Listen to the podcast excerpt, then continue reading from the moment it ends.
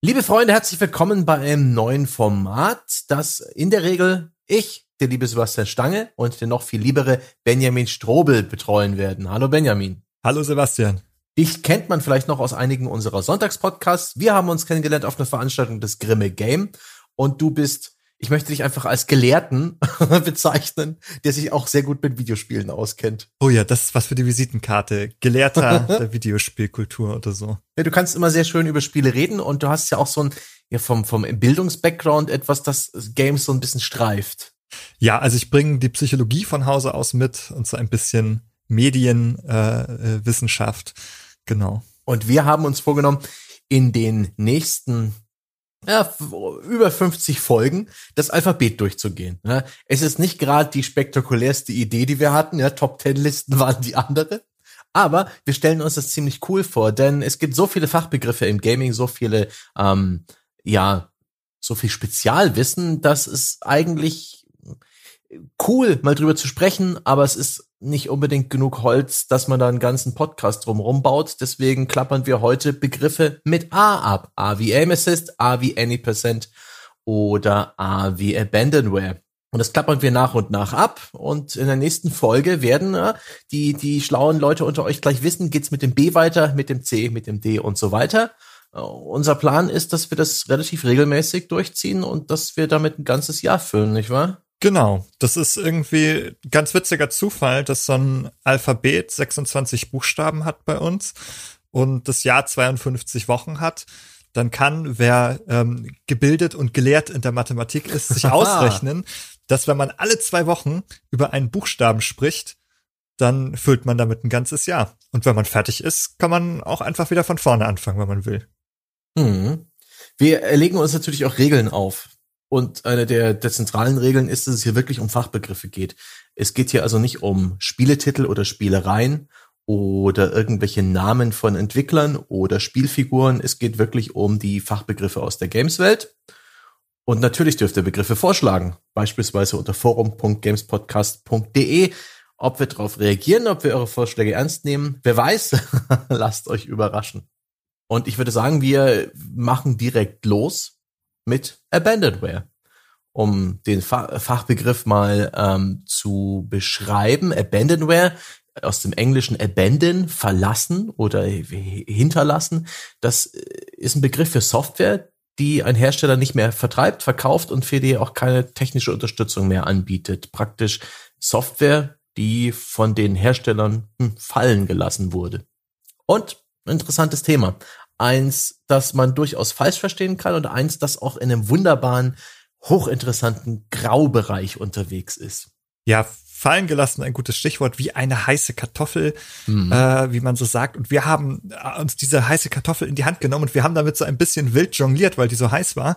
Und tatsächlich so ein bisschen Chaos in diesem Begriff auch festgestellt.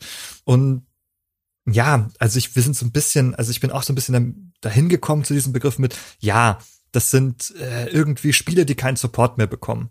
Ja, das ist, das wäre jetzt ein sehr, sehr breites Verständnis. Und auch nicht gerade 100% korrekt. Ja, also tatsächlich habe ich nochmal nachgelesen. Es gibt irgendwie so drei Verständnisbereiche, die da, die man da nochmal zentral zugrunde legen kann. Und das eine ist, äh, also Software, wo es Rechte gibt, die bei einer nicht mehr existierenden Firma liegen. Also wo die Firma quasi die Rechte mit ins Grab genommen hat und die nicht mehr abgegeben hat irgendwohin. Hm. Oder man hat äh, Software, wo es Rechte bei einer existierenden Firma gibt, ähm, die aber kein Interesse mehr und Support hat. Das war tatsächlich unser Gedanke. Das ist tatsächlich auch ein Verständnis, das man haben kann. Oder aber ein drittes Verständnis wäre, äh, Software einer existierenden Firma, die die Support leisten will und weiterentwickeln will, aber aufgrund irgendeiner Rechteverwirrung das nicht mehr darf. Hm. Ja. Du ziehst das halt jetzt an diesem Support auf. Da geht's ja auch um so Sachen, die dann irgendwann nicht mehr weiter gepatcht werden. Da geht's um ähm, Online-Spiele, vielleicht wo die Server irgendwann abgedreht werden und niemand fühlt sich mehr dafür verantwortlich. Ich habe das auch in, in meiner Spielerkarriere eher als Konsument mitbekommen, denn Abandonware, Spiele, um die sich niemand mehr kümmert, obwohl da vielleicht auch irgendwelche Rechtehaber noch unterwegs sind, die vielleicht die Rechte an einem alten DOS oder einem alten SNES-Spiel aus irgendeiner Konkursmasse rausgekauft haben oder diese Rechte sind nach tausend Umfirmierungen in irgendeinem großen Konzern und niemand hat Lust, sich jetzt noch um dieses völlig veraltete Spiel, das wirklich niemanden interessiert, zu kümmern. Diese Spiele landen eben auf Abandonware-Seiten. Ich habe damals SNES-Spiele gespielt, die ich ganz einfach im Internet als ROM-Files runterladen konnte und ähm, mit dem Emulator spielen. Die waren damals Abandonware. Es gab Rechteinhaber, aber niemand hat dieses Recht durchgesetzt. Es war nicht legal und auch bis heute ist Abandonware nicht per se legal, wenn es darum geht, die auf diesen Portalen runterzuladen. Spiele wie Civilization 2 beispielsweise. Da gibt es auch heute noch den Entwickler davon, aber die äh, gibt niemanden, der jetzt da den Anwalt in die Spur schickt und das diesen Seiten verbietet. Und das ist ein sehr interessanter Graubereich.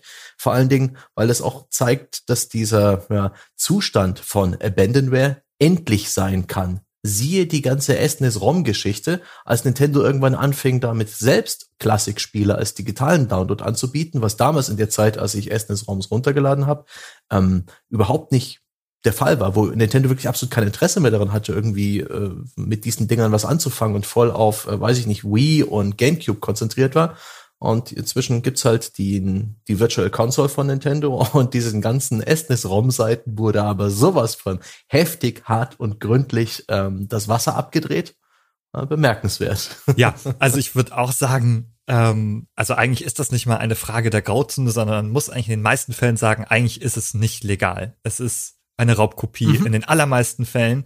Und ich habe das, ich habe einfach mal gegoogelt Abandonware und dann kommen ganz viele Webseiten und das sind mhm. aber fast alles so klassische Wares-Seiten, also die wirklich einfach Spiele zum Download anbieten, obwohl die weiterhin kommerziell vertrieben werden und das aber so ein bisschen unter dem Label Abandonware versuchen zu verschleiern und mhm. zu tun, als ob das jetzt irgendwie okay wäre, aber da findet man also zahlreiche Spiele auf diesen Seiten, die ähm, wo teilweise die Steam-Page noch mit verlinkt wird, wo man es dann auch für Geld wieder kaufen kann. Völlig absurd. Oh, Junge. Ähm, aber da, da wird relativ schnell klar, nein, also eigentlich in den meisten Fällen ist es nicht so. Ähm, eigentlich Abandonware stellt sich ja heraus, ist ja so ein Zustand, wo jetzt eigentlich vielleicht noch irgendwo Rechte sind, denn solche mhm. Rechte, die, die bleiben eigentlich sehr lange bestehen im Urheberrecht, ähm, bis etwas gemeinfrei wird nach sehr langer Zeit. Mhm weiß gar nicht, wie viel es gerade ist, 80 Jahre oder 100 Jahre, ähm, könnte man nochmal nachschauen. Äh, jedenfalls dauert es sehr, sehr lange und Computerspiele haben äh, also alle noch nicht diesen Zeitraum erreicht, wo sie gemeinfrei mhm. werden würden. Deshalb also müsste man schon ganz genau schauen, gibt es da jetzt wirklich niemanden mehr, der irgendwelche Rechte durchsetzen kann. Das Civilization genannt, wenn man, also Google selber zum Beispiel, wenn man sucht, zeigt auch dann eine Liste von Spielen, die Google für mhm. Abandonware hält. Ja, da zählt Civilization dazu. Aber wenn man sich genauer anschaut, naja, die, die Rechte vom Franchise liegen bei 2K. Das heißt, und die verkaufen auch den dritten und den vierten Teil bei GOG, bei GOG.com. Mhm. Und die könnten theoretisch ja auch sich äh, dazu entscheiden, den ersten und zweiten Teil auch nochmal wieder zu verkaufen, obwohl die momentan als Abandonware gelten. Ja, da hast du zwei schöne Punkte aufgemacht. Zum einen die Sache mit dem Gemeingut. Das ist so eine, ein Irrglaube, der auch äh, mich damals so ein bisschen behaftet hat oder dazu angeregt hat, mich nicht groß drüber ähm, drüber nachzudenken, auch ethisch und moralisch, da dass ich irgendwelche Emulatoren und ROMs benutze, weil ne, das ist ja praktisch inzwischen allgemein gut. Die Spiele sind so alt, auch gerade wenn es um sehr alte DOS-Spiele geht, das ist doch ja das ist doch Kulturgut. In, inzwischen gibt's ja selbst auf so ähm, Webseiten wie archive.org. Das ist eine Webseite, die versucht, das Web zu konservieren, also alte Webseiten, äh, Snapshots zu, zu archivieren, so dass man praktisch in die Vergangenheit einer Website reisen kann. Und selbst die archivieren inzwischen auch im großen Maße PC-Spiele, die man dann einfach mit einer DOS-Box im Browser spielen kann. Und das schürt weiter diesen Irrglauben an, dass ja alte Spiele irgendwann zu einer Art offenem, frei verfügbaren Allgemeingut werden. Aber das ist einfach nicht der Fall. Es kann jederzeit noch jemand um die Ecke kommen und äh, auf seine Lizenzen, auf sein Copyright pochen.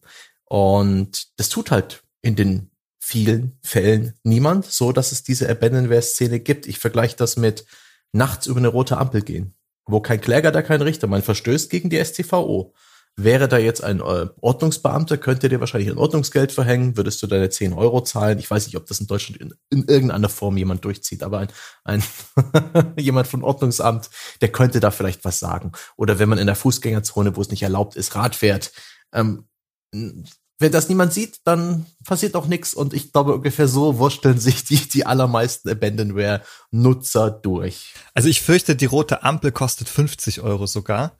Ja, das äh, Echt? ist mir als, zu Fuß. als Teenager mal passiert. Da wurde ich dann von der Polizei darauf hingewiesen, ohne dass sie das dann tatsächlich durchgesetzt haben, weil die genau wussten, dass mein Taschengeld dafür nicht reicht.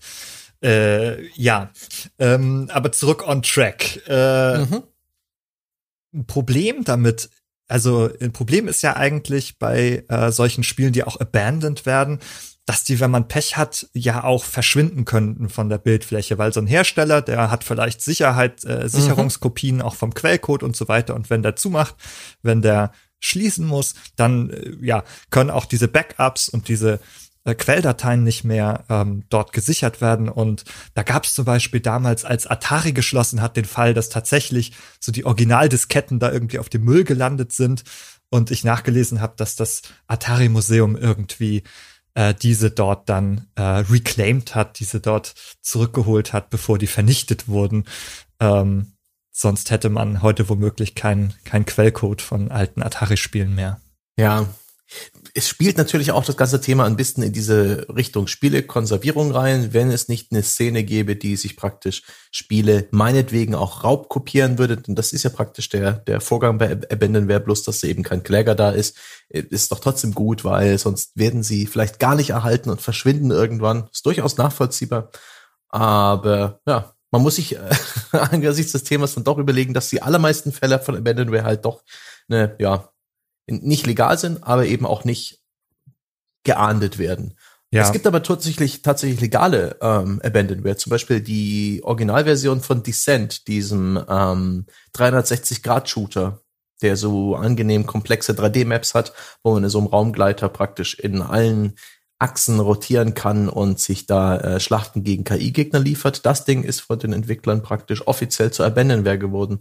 Die haben gesagt, hier, da ist das Spiel, wir machen jetzt nichts mehr davon, habt Spaß damit. Mhm.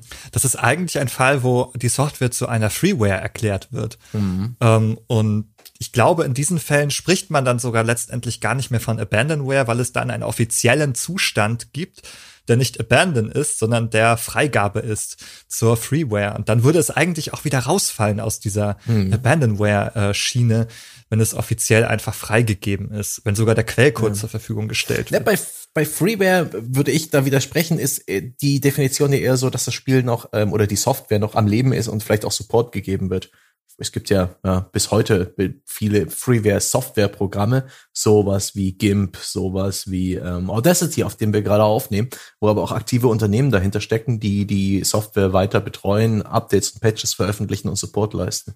Aber hm, das ist jetzt auch wirklich ähm, vom Hundertsten ins Tausende rum rumgedoktert. Hast du denn irgendwelche Erfahrungen persönlich mit Abandonware gehabt? Hast du schon mal auf einer dieser dubiosen Seiten irgendeinen alten Spieleschinken runtergeladen ich oder irgendwelche Emulatoren benutzt in deinem Leben? habe mal, also aus der Ferne bei einem äh, Freund, also eigentlich bei den Bekannten eines Freundes, über die Schulter auf ein Bildschirm geschaut, wo mal eine ROM heruntergeladen wurde und in einem Emulator abgespielt wurde. Ähm, ja, also ich habe das Gefühl, so in den, äh, in den 90er, 2000er Jahren war das für diese Generation von NES und Super Nintendo Spiele tatsächlich irgendwie eine sehr verbreitet. Also da gab es irgendwie also Webseiten wie wie Pilze schossen aus dem Boden, ja. ähm, die die solche ROMs angeboten haben. Ich habe das Gefühl, es ist etwas weniger geworden. Ich glaube, Nintendo setzt das auch mehr durch. Also ja. insofern, ich habe da ein bisschen, ich habe da ein bisschen Erfahrung äh, durchaus von früher. Aber mittlerweile hat, ja, entdecken ja auch die Firmen das wieder als neues Geschäftsfeld. Also ehemals fallen gelassenes wird dann doch wieder entdeckt als Geschäftsfeld. Und das, damit kennen wir eigentlich auch zu dem zurück, was du eingangs gesagt hast. Es ist sehr fluide, dieser Zustand. Und man sollte sich auch, wenn man gerade ein gutes Gefühl dabei hätte, vielleicht es runterzuladen, das doch lieber überlegen, ähm, ob das nicht vielleicht nächstes Jahr äh, nicht doch wieder aufgegriffen werden könnte. Hm. Man sollte sich auf jeden Fall auch, bevor man jetzt auf solchen Abandonware-Seiten so verlockende Spieleklassiker entdeckt, dass man sich denkt, oh mein Gott, ähm, vielleicht auch nochmal überprüfen, ob es nicht bei Steam oder GOG.com tatsächlich eine Version zu kaufen gibt, ähm, weil wenn das der Fall ist, dann ist es dann schon noch ein bisschen moralisch schwerwiegender, was man da tut, mhm. wenn man sich das auf so einer Abandonware-Seite runterlädt. Und ich bin eben auch der Meinung, dass in Zukunft Spieleklassiker, insbesondere die bekannteren, die ähm, populäreren und die besseren, ähm, ihr Abandonware-Dasein, wenn sie noch eins haben, verlieren werden. Denn das ähm, Nostalgie, Retro-Gaming, man sieht es an diesem, an der Popularität dieser kleinen All-in-One-Retro-Konsolen von Nintendo, Sony und so weiter, die sich großer Beliebtheit erfreuten wo ja auch praktisch ROMs von Emulatoren abgespielt werden, dass das Markt dafür gibt und dass es ein Bedürfnis gibt. Und ich denke, alle die besten Spiele der 80er, der 90er und das Beste von heute. Ja? Wie, wie, wie bei so einem scheiß Radiosender. Das wird alles wieder kommerzialisiert werden in, in mhm. den nächsten Jahren, da bin ich mir sicher. Ja, ich würde abschließend sagen, also ich würde niemandem empfehlen, diese Sachen runterzuladen von den Seiten. Das äh, halte ich für viel zu unklar und ungeklärt, ja. wie da die rechte Lage ist. Ich finde es trotzdem, muss ich sagen, ich finde gut, dass es das gibt, dass halt auch diese Spiele, die niemand mehr auf so einer Retro-Konsole spielen würde und wo es eigentlich keine Nachfrage gibt, gibt, also aus so einer ähm, kapitalistischen äh, Konsumsicht, mhm. ähm, dass auch diese noch irgendwo erhalten werden auf, auf diese Weise. Und ich glaube, da können wir dankbar sein, dass da so eine kleine Präservation äh, stattfindet, ähm, auch wenn das nicht ganz legal ist. Ja. Dann kommen wir jetzt zum nächsten A-Begriff. Das nächste A heißt Aim Assist. Aim Assist ist die Zielhilfe in Ballerspielen. Allermeistens sind das Ego, aber auch Third-Person-Shooter. Und Aim Assist ist ein Thema, über das sich ganz wunderbar streiten lässt. Und ähm, ja, ich weiß. Und das äh, ich weiß schon gar nicht mehr, warum ich Abandonware die heiße Kartoffel genannt habe. Ich glaube, dieses Thema ist sowas von viel heißer. Ähm, also wenn man da nur in irgendein Forum geht oder irgendwie Aim Assist bei Google eingibt, dann findet man sofort irgendwelche Leute, die darüber schimpfen.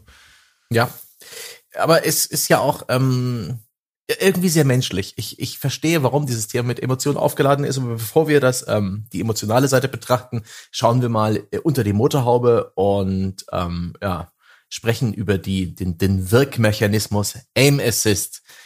Aim Assist ist eine, wie schon eingangs beschrieben, eine Zielhilfe und die meiner Meinung nach auch besonders auf der Konsole mehr oder weniger erfunden wurde und da sein Hauptdasein führt. Ich habe nicht rausgefunden, welches der erste Shooter war, der jemals Aim Assist hatte, aber bereits das äh, Golden Eye für den N64 hatte praktisch eine leichte Automatik-Zielhilfe und es löst eben das Problem, dass man anders als mit Tastatur und Maus am PC, wo man sehr präzise zielen kann, äh, die Maus ist eine wunderbare, äh, wunderbares Eingabegerät, um mit einem Fadenkreuz irgendwo hinzuzielen.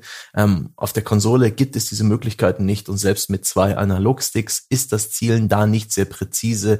Hier muss dem Spieler geholfen werden, damit er keinen Frust empfindet und das Spiel hilft mit und bietet ihm Aim Assist an auf verschiedene Methoden, auf die wir gleich noch eingehen. Genau, man muss ja sagen, dass das Shooter und First-Person-Shooter im Besonderen eben ein Kind der PC äh, mhm. äh, äh, Maschine sind, also die auf dem PC entstanden sind mit mit Doom und später vielleicht äh, auch Quake und so weiter, die dann irgendwann auch die Maus für sich oder relativ schnell die Maus für sich entdeckt haben für die freie Be Bewegung, für das freie Umsehen und ähm, ja, aus dieser Tradition kommen diese Spiele, aber Konsolen sind populär geworden äh, in den 90er Jahren sehr.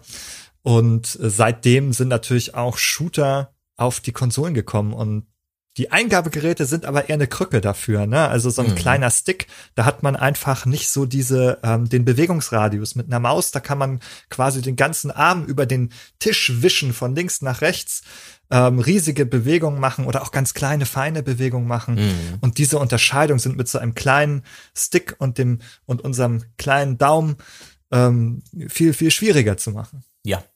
Zumal die Maus eben auch den riesigen Vorteil hat, wenn man äh, sein Ziel im Visier hat, kann man die Maus loslassen. Und die, das Fadenkreuz bleibt an der Stelle. Wenn man, den Stick muss man stets irgendwo aktiv bewegen die ganze Zeit. Es gibt praktisch hm, nicht wirklich einen guten Moment des Todbereichs, wo man den Stick loslassen kann und äh, man ist genau drauf. Selbst das Loslassen des Sticks bewegt das Fadenkreuz im Spiel ein wenig. Es ist deutlich unpräziser, gewöhnungsbe und gewöhnungsbedürftiger. Ich bin der Meinung, einen Ego-Shooter gut und kompetitiv zu steuern, so dass man eben die Blickrichtung getrennt von der Bewegungsrichtung der Spielfigur, ähm, also bewegt, so dass man eben auch strafed, sich seitlich bewegt, schräg bewegt, sich frei und problemlos umblickt äh, und kompetitiv auch echt unterwegs ist, dass die Steuerung dem Willen des Spielers nicht mehr im Weg ist und dass du praktisch mit dem Gamepad genau das machst, was du im Shooter machen willst. Ich bin der Meinung, für jemanden jemanden, der das noch nie probiert hat, ist das schon eine Lernphase von einem halben bis einem Jahr, bis er das wirklich sehr gut kann. Ich habe mich damit extrem schwer getan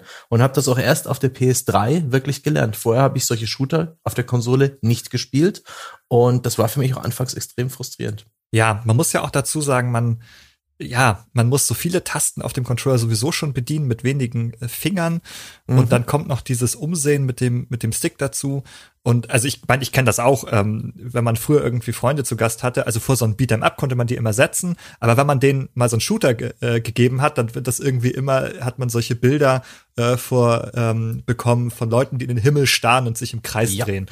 Ja. ähm, und das geht auch eine ganze Weile und man merkt, die Leute können immer nur einen Stick bewegen. Also entweder laufen die mhm. mit dem einen Stick oder die schauen sich um, aber irgendwie gibt's da, glaube ich, ähm, so äh, äh, visuomotorisch, wie man so sagt, also aus der, oh. dem Zusammenhang des, des Sehens und der, der Motorik mit den Händen irgendwie eine große Schwierigkeit, das zu koordinieren. Ja, wie Fahrradfahren vielleicht auch. Irgendwann macht's Klick und man kann es, aber wenn man das überhaupt nicht begreift und beherrscht, ist es am Anfang ein echtes Rätsel, wie das sein kann, dieses blöde Rad zu fahren. Aber kommen wir mal zur Lösung, ja, zu den Stützrädern, die die Spieleentwickler da angebracht haben. Aim Assist. Und da gibt's nicht bloß eine Sorte Aim Assist. Diese Zielhilfe, die gibt's in verschiedenen Geschmacksrichtungen. Genau, also eine sehr bekannte Geschmacksrichtung ist so ein Snap-on-Feature. Das haben wir zuletzt ganz prominent bei Red Dead Redemption 2 auch gesehen. Da drückt man also diese Zielentaste, so Aim Down Sights nennt man das auch manchmal. Und dann fängt nicht nur die Figur an zu zielen, sondern das Zielvisier schnellt auch zum nächstgelegenen Feind auf dem Bildschirm direkt über den Körper, so dass man eigentlich nur noch abdrücken muss. Und ähm, man kann quasi dann ganz schnell eigentlich zwischen linken und rechten äh, äh, Trigger abwechselnd drücken und immer Snap und Schuss und Snap und Schuss. Äh, allerdings äh, zielt er, glaube ich, nur auf den Körper und wenn man jetzt irgendwie mhm. den Kopf treffen möchte, dann muss man dann noch ein bisschen nachjustieren, sodass da noch mal ein bisschen mhm. Skill irgendwie mit reinkommt. Ja. Aber dann, selbst da hatte man dann irgendwann dieses Muskelgedächtnis drauf, dass man stets die ideale Distanz den Stick noch bewegt hat und konnte in Red Dead Redemption 2 Kopfschüsse verteilen ohne Ende. Ich erinnere mich noch, dass es bei Call of Duty ein extrem ähm, wichtiges und essentielles Feature war, als es damals auf der Konsole so populär wurde. Ich erinnere mich, dass ich das auf der PS3, dass es auch im Tutorial damals echt wichtig war, dass man eben die, den Schießstand nur mit diesem Snap-on-Aiming schnell erledigen kann, dass das Spiel dich auch konkret aufgefordert hat, Waffe anlegen, dann feuern und kurz die, den linken Schulterbutton loslassen und die Waffe wieder neu anlegen, um auf den nächsten Gegner zu wechseln. Dieses Snap-on-Aiming ist auch ein bisschen verwandt mit Auto-Aiming. Es gibt durchaus Shooter, auch Third-Person-Shooter, wo man gar nicht die Waffe anlegen kann, wo man so richtig mitbekommt, wie das Fadenkreuz so leicht magnetisch an den Gegnern drauf bleibt. Auch wenn die plötzlich äh, durch die Gegend laufen, zum Beispiel hinter Deckung gehen, merkt man, das Fadenkreuz bleibt noch so ein bisschen kleben. Ist ein bisschen damit verwandt, aber ähm, Ebenso gibt es die Verlangsamung des Cursors im Nahbereich eines Ziels. Das fühlt sich so ähnlich an. Man hält auf einen Gegner und sobald das Fadenkreuz auf diesem Gegner ist, kümmert sich das Spiel, dass man nicht sofort wieder drüber wischt, sondern bremst, bremst sein Fadenkreuz und geht damit sicher, dass man sich mit dem Zielen ein bisschen besser tut. Genau, das hat man zuletzt zum Beispiel bei Call of Duty äh, in den aktuellen Spielen, Modern Warfare, Warzone. Ähm, beim neuesten weiß ich jetzt gar nicht, aber ich vermute mal, dass es sich, dass es sich nicht großartig geändert hat. Äh, da gibt es dieses, äh, dieses Feature zum Beispiel. Und man kann jetzt ja zum, auch sagen, naja, das trivialisiert ja diese ganze Zielmechanik irgendwie, wenn man nur noch eine Taste drückt und dann noch mal eine Taste. Und es ist auch immer das Gleiche. Man muss gar nicht mehr individuell auf die Situation eingehen, sondern man drückt immer nur Snap-on und Klick und Schuss. Mhm. Und da kann man jetzt ja sagen, okay, trivialisiert das irgendwie das Shooter-Gameplay? Ist, ist der Shooter jetzt irgendwie weg ähm, an der Stelle? können wir das die Frage können wir aufgreifen, wenn wir die die ähm, ja. Aim Assist Sorten durchhaben. Äh, was ich überraschend fand, weil es eine Sorte von Aim Assist ist, die habe ich nie so wirklich wahrgenommen in Shootern, ist, dass die Halo Reihe berüchtigt ist für ihre magnetischen Kugeln. Insbesondere ab Halo 2 und wohl sehr stark auftretend in Halo 4 ist der Fall, dass man auch einfach an Gegnern vorbeischießt. Also das Fadenkreuz ist nicht auf dem Gegner und man drückt ab und trotzdem trifft man, weil alle Projektile werden so leicht ein bisschen in Richtung Gegner abgelenkt, was dann bei so Energiegeschossen wohl auch wirklich für Frustration und irgendwie ein Gefühl des Immersionsbruchs gesorgt hat. Ähm, und gerade im Mehrspieler für viel Frust. Und ähm, dazu kommen wir später noch, warum das so umstritten ist. Aber das ist auch ein, eine interessante Variante von Aim Assist, dass eben das Zielen selbst nicht ähm, unterstützt wird, aber das Treffen. Ja, das ist, also ich finde das eigentlich auch ehrlicherweise sogar relativ genial, solange es einem nicht auffällt. Also wenn du sagst, die Leute haben das irgendwie gemerkt, mir ist es bei Halo mhm. persönlich nie aufgefallen. Ähm, denn solange man das nicht merkt, ist es ja so so magisch einfach. Man man mhm. trifft, man weil natürlich, weil man auch gut ist, weil man weil man natürlich ein Meister des, des Halo-Spielens ist, wenn man ein Meister des Zielens ist, trifft man so gut. Und äh, dann wirkt es natürlich irgendwie diese, diese, diese Magie dahinter, weil man nicht merkt, dass einem die Stützräder angeschraubt werden, äh, mhm. sondern man denkt, ach, man, man fährt so toll geradeaus, wie das noch keiner gekonnt hat. Ja. Und da hätten wir eigentlich so mehr oder weniger alle Sorten von Aim Assist äh, genannt, die da so existieren. Ich bin der Meinung, sie existieren nahezu ausschließlich auf der Konsole, wo mit ähm, Gamepad gespielt wird und inzwischen auch in den PC-Versionen von Spielen, wenn man sich da für eine Gamepad-Steuerung entscheidet. Und das ist schwer von Spiel zu Spiel abhängig von der aktuellen Patch-Fassung des Spiels und von den gewählten Einstellungen. Da kann man also schwer das alles über einen Kamm ziehen, aber es ist schon eher ein Konsolenthema. Genau, in der Regel ist es so, dass es deaktiviert ist, wenn man mit Maus und Tastatur spielt und nur dann aktiv ist, wenn man auch einen Controller verwendet. Hm. Ich habe mal geguckt, ob es nicht irgendwelche Spiele gibt, wo wo es trotz Maus- und Tastatursteuerung trotzdem ein Aim Assist gibt, aber da ist mir jetzt auf die Schnelle nichts ähm, wirklich Schlüssiges, ähm, Stichhaltiges dazu vor die Flinte gelaufen, trotz Aim Assist. Aber um das Thema wieder aufzugreifen, was du vorhin aufgemacht hast, ja, äh, wieso, ja, wieso gibt es überhaupt? Ist das nicht, macht das, nimmt das nicht den Skill aus dem Spiel, trivialisiert das nicht den Shooter? Ich bin der Meinung, nein, Aim Assist ist vor allen Dingen dazu da, um Frust zu verhindern, um ähm, um Spiele spielbar zu machen. Du willst ja als Spieler den Gegner treffen und wenn das Spiel dir das ermöglicht, dann dann ist es doch cool. Und es gibt ja auch Spiele, wo man nicht mal zielen muss. Man erinnere sich an Tomb Raider damals. Ähm, ich weiß gar nicht, wie die heutigen so drauf sind. Ich habe das letzte gespielt, aber ich weiß nicht mehr, ob es da einen Aim Assist gab oder wie bei den Original Tomb Raider Spielen das klassische Lock-on wo Zielen überhaupt nicht nötig war oder bei Devil May Cry, sondern man lockt einen Gegner auf und die Spielfigur zielt automatisch auf ihn und sie wird ihn auch treffen, wenn kein Hindernis dazwischen ist. Und das funktioniert ja auch, das macht auch Spaß. Und ähm, wieso sollte dann ein Aim Assist nicht auf eine ein Hauch dieses Komforts bieten? Mhm. Ich erinnere mich auch an die Zeit, als, sorry für meinen Monolog, als mal äh, bei, ich glaube, Quake 3 war das oder bei einem der It-Shooter plötzlich statt dieser Hitboxen diese unsichtbaren Würfel oder ja Klötze, die man treffen musste, die praktisch unsichtbar über deine Spielfigur drauflagen im Mehrspieler, plötzlich ähm, wirklich gefordert wurde, das Polygonmodell des Gegners zu treffen im Mehrspieler.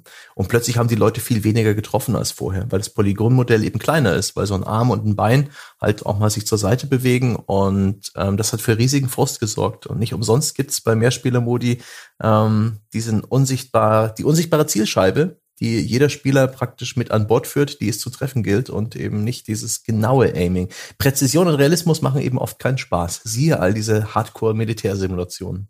Ah ja, da kann man quasi sagen, so ein bisschen Aim Assist gibt es durch so große, etwas vergrößerte Hitboxen eigentlich für uns alle, damit äh, mhm. uns Shooter überhaupt Spaß machen und nicht zu frustrierend werden.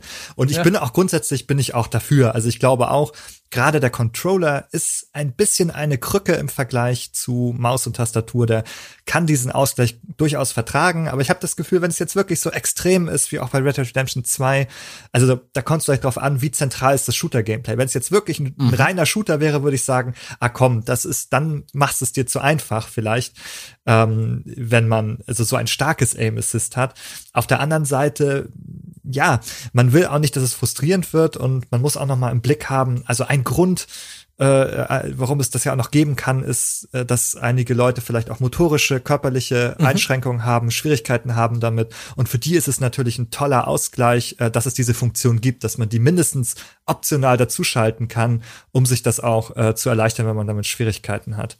Mhm. Auf der anderen Seite gibt's aber die Leute, die dann sagen, nein, äh, das ist irgendwie, das könnte irgendwie ein Tool für, für, für Cheater werden oder damit wird unfair gearbeitet. Zum Beispiel beim aktuellen Call of Duty war das so ein, äh, oder beim letzten, nein, beim, bei Warzone, bei Modern Warfare war das ein Thema, dass dort das Auto-Aiming ein bisschen, äh, Entschuldigung, Aim Assist ein bisschen zu stark gewesen sei. Und da war tatsächlich das Argument, ja, also wir haben auch ein Multiplayer-Spiel hier. Also da geht es nicht mehr darum, möchte ich mich im Singleplayer irgendwie mit mir mhm. selber messen, wie wichtig ist mir mein Skill, sondern da geht es natürlich auch um Fairness im kompetitiven Bereich. Ne?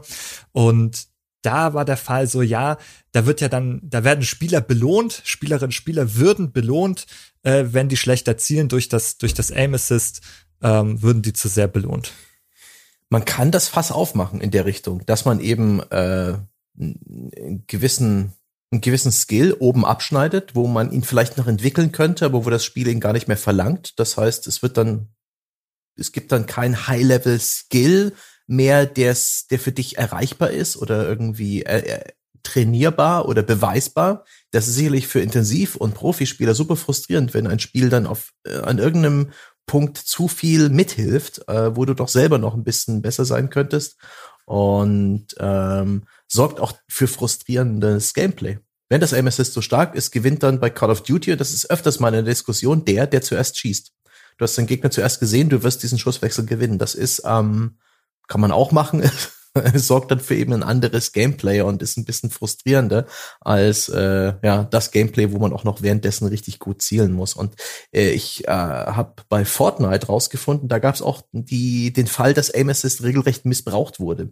Denn bei Fortnite hatte Aim Assist eben auch den Fall, dass die das Fadenkreuz so ein bisschen praktisch wie magnetisch mitgezogen wurde von von Gegnern. Und das hat dann dazu geführt, wenn ein Gegner sich eben versteckt hat hinter einer Mauer. Und in Fortnite ist es eben ein Spiel, wo Gegner halt öfters mal in Häusern drinstecken oder sich selbst irgendwelche Wände bauen, um sich dahinter in, zu verstecken. Und dann ist eben der große Poker, ja. Wann gehen sie in welcher Richtung hinter ihrer Deckung hervor? Und da konnte man auch durch Wände hindurch das Aim Assist dazu nutzen, indem man immer wieder diese Waffenanlegen-Funktion gespammt hat. Also ganz oft diese entsprechende Taste gedrückt. Und dann ist dann das Fadenkreuz immer wieder magnetisch leicht an den Gegner rangezogen worden, auch durch Wände hindurch. Und das Fadenkreuz kriecht nach links und kriecht nach rechts über die Wand des Gebäudes, das man im Visier hat und zeigt einem an, wo der Gegner sich gerade befindet.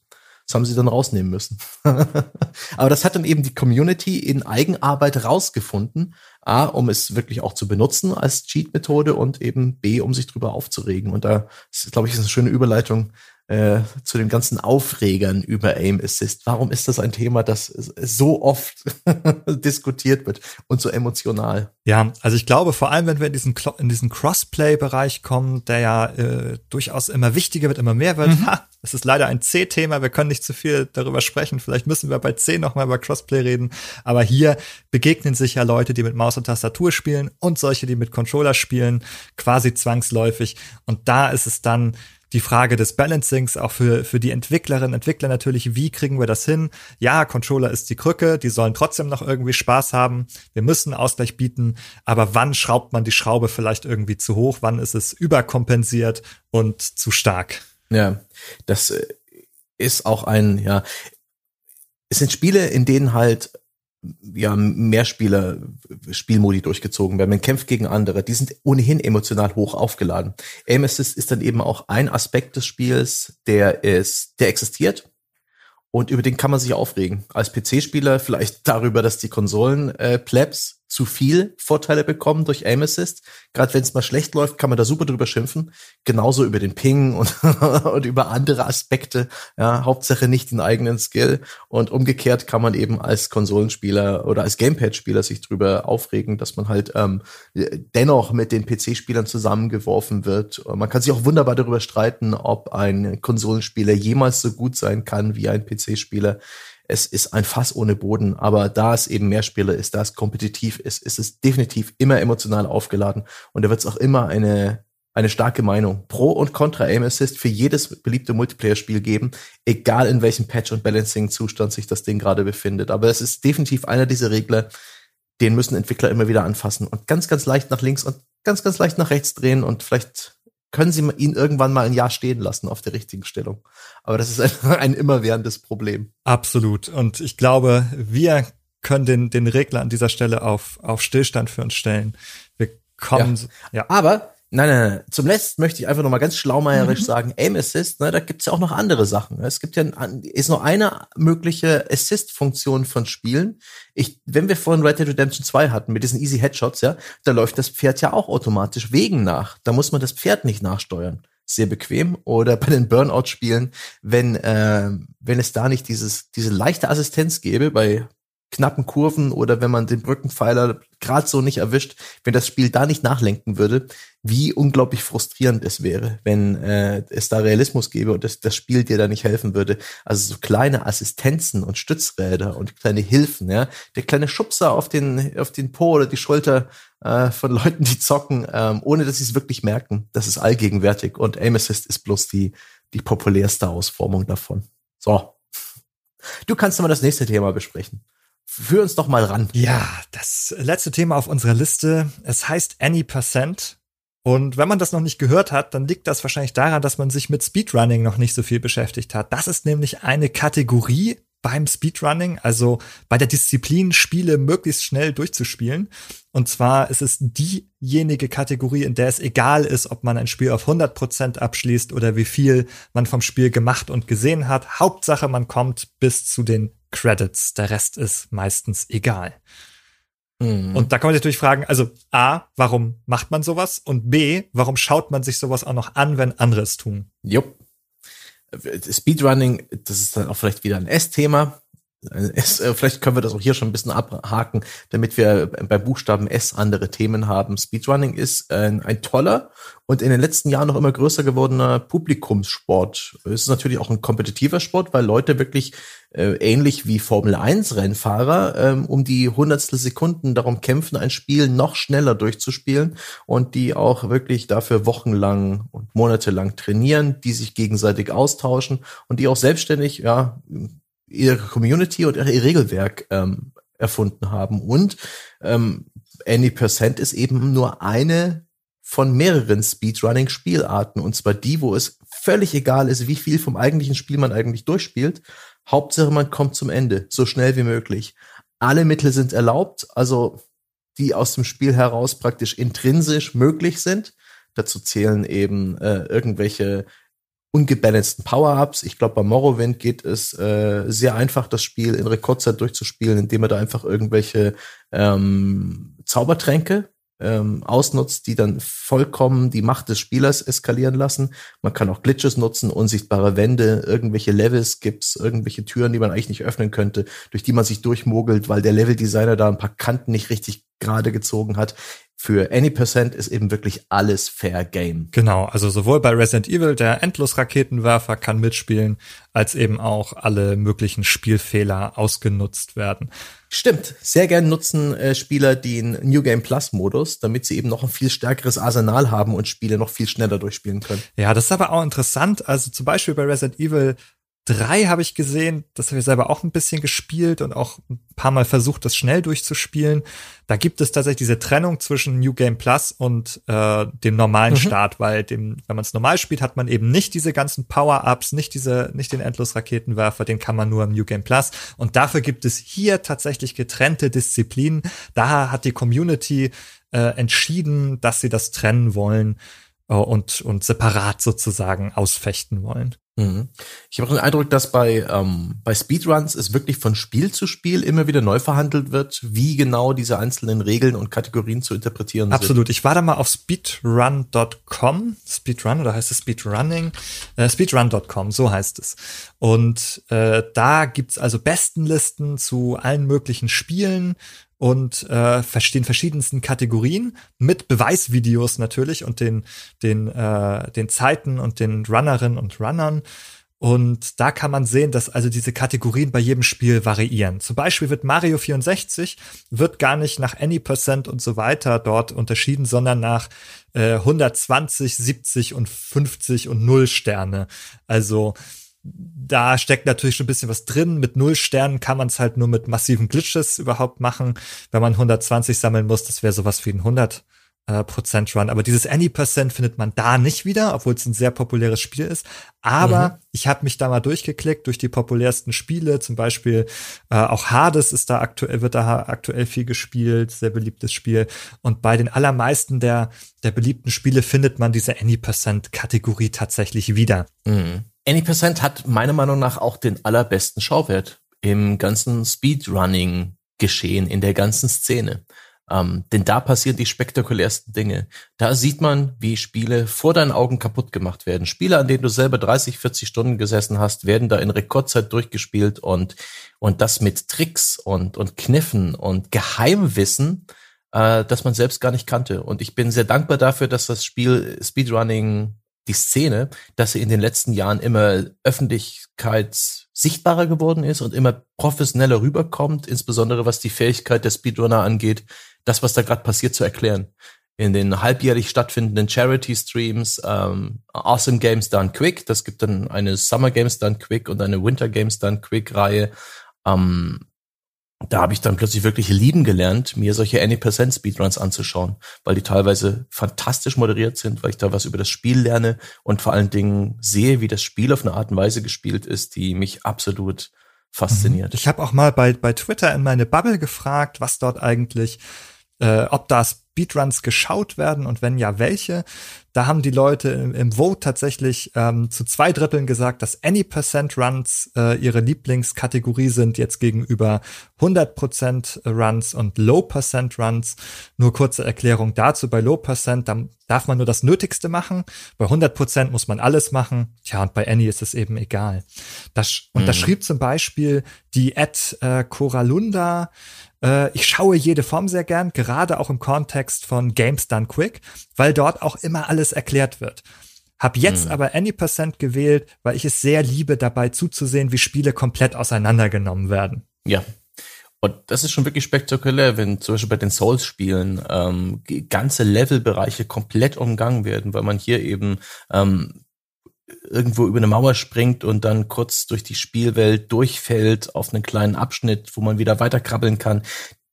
Da ist auch durchaus Skill gefragt. Es, man kann ja sich denken, dass ein Speedrunner, der Any Percent spielt, äh, es viel leichter hat, weil er nutzt halt Fehler im Spiel, er nutzt Bugs und Glitches und vielleicht auch im New Game Plus Modus irgendwelche Superwaffen.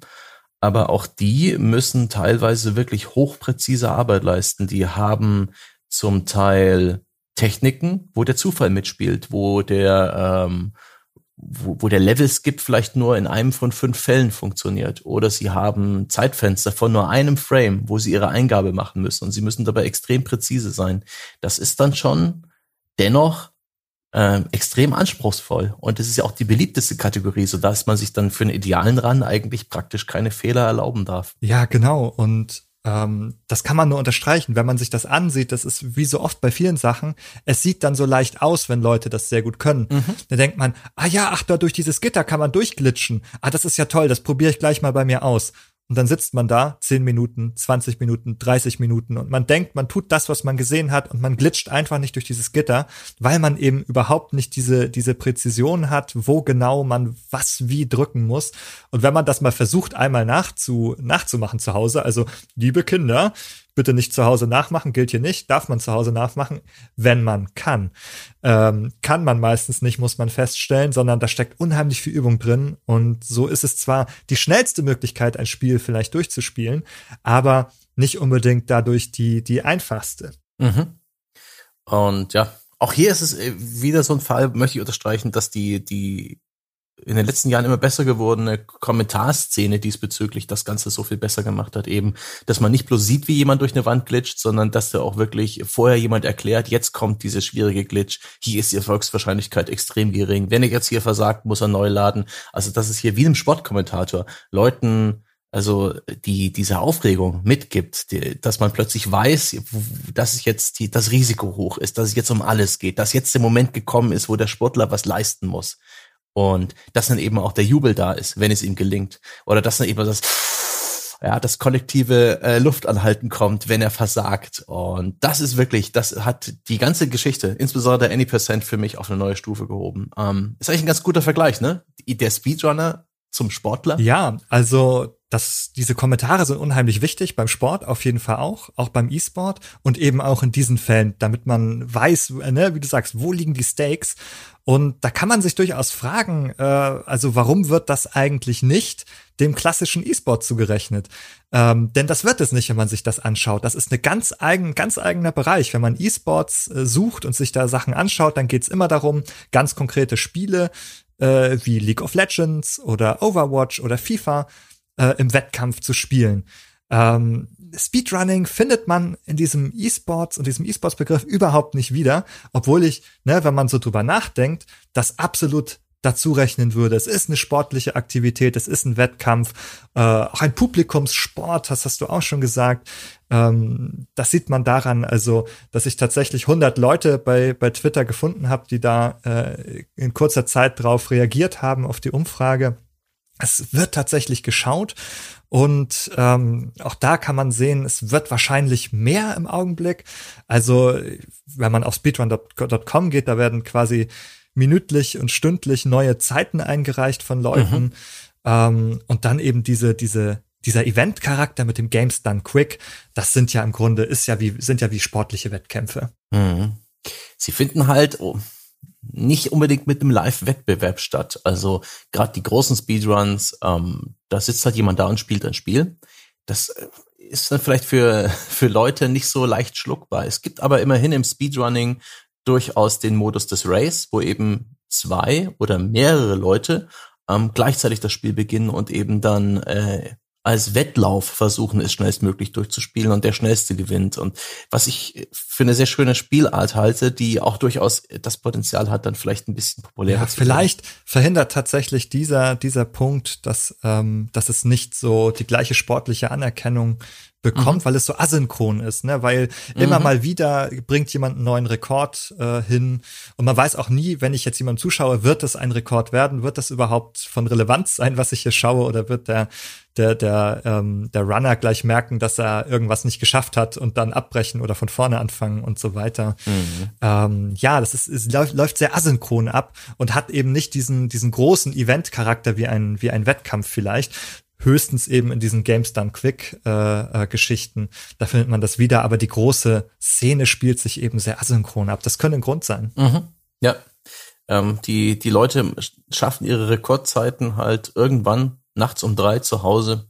Vielleicht haben sie Twitter währenddessen laufen. Es gibt ja schon die Pflicht, dass man da inzwischen, also entweder hat das Spiel die Telemetrie mit eingebaut oder der Speedrunner zeichnet das halt für sich noch auf und veröffentlicht irgendwann das Video. Das ist so, es ist ja eh schon so ein bisschen wie Rallye, ähm, also dieses Zeitfahren im Wald, wo man eigentlich nicht Autos überholen muss, sondern seine, Abstrick, seine Abschnitte in möglichst guter Zeit durchfahren. Aber so ein bisschen, als würde die Rallye-Weltmeisterschaft ähm, asynchron stattfinden. Als würde jeder irgendwann mal mit seinem Auto in den Wald fahren, nachts, tagsüber, im Sommer, im Winter und irgendwann seine Bestzeit aufstellen. Und ähm, nee, es ist einfach, äh, es ist einfach nicht für den für den klassischen Sportzuschauer gemacht, der einfach Wettkampf, Drama und das alles gleichzeitig und gut portionierbar haben will. Ja. Aber gut, wir haben jetzt lang genug über Speedrunning, jetzt eigentlich über ein S-Thema noch nebenher gesprochen. Zuletzt möchte ich noch den Tipp geben, weil es auch mit A fängt, mit A anfängt, Awesome Games Done Quick, hat einen YouTube-Kanal, den sollte man sich, wenn man überhaupt keine Ahnung von dem Thema hat, schon mal so als Startpunkt nehmen. Englischkenntnisse helfen da sehr. Und da kann man dann ja praktisch alle Mitschnitte anschauen, vielleicht das Ding einfach mal nach Beliebtheit sortieren, mal drüber schmökern, welches Spiel einen da anspricht. Anhand der Mitschnittlänge sieht man dann auch meistens ungefähr, wie lang der Speedrun dauert. Und wenn man da plötzlich sieht, dass da vielleicht ein Zelda oder so ein Elder Scrolls Spiel in äh, unter einer Stunde durchgespielt ist, dann ist das vielleicht ein, ein sehr interessanter Any Percent Speedrun, den man sich mal ranschauen sollte. Also wenn euch Lockdown-mäßig irgendwann so richtig langweilig wird, ähm, Speedruns recherchieren ist eine schöne Zeitverbrennungsmaschine. Ja, und äh, nicht nur recherchieren, sondern auch anschauen. Und wenn ihr dann ja. doch noch von Any Percent mal auf die 100% geht, dann könnt ihr euch auch mal die 30 oder 40 Stunden Runs von äh, Breath of the Wild ansehen. Sitzfleisch mitbringen. Grundgültiger. Aber ach gut, das ist ein anderes Thema. Das ist ein Thema für unsere Zahlenfolge. Die müssen wir auch irgendwann machen, um das X oh, und gibt Y es eine Zahlen, in einer Folge. Eine Zahlensonderfolge. Wir müssen eine Zahlenfolge machen. Oh. Ja? Denn X und Y, denke ich, oder das Q, nein, Q kriegen wir hin, aber X und Y werden wir, denke ich, mal bündeln und damit wir dann dennoch auf die 52 Folgen kommen. Und ja, Zahlen, die spielen doch auch mit Zahlen und Symbolen. Ja, Zahlen sind die, die anderen Buchstaben. Die Buchstaben von morgen. Ja. Ah, ja, apropos morgen, wir werden dann mit dem guten B weitermachen in ungefähr zwei Wochen. Und wir bedanken uns, dass ihr uns Aufmerksamkeit geschenkt habt bis zum Schluss. Wir bedanken uns dafür, dass ihr bei unserem Projekt so aufmerksam und freundlich dabei seid. Und wir freuen uns natürlich sehr über Feedback zu diesem Format und über B, C, D und so weiter Alphabetvorschläge für die kommenden Folgen. Denn äh, das war's jetzt mit dieser Folge des Spieleralphabets. Und wir hören uns beim B dann wieder. Bis dahin. Bis dahin.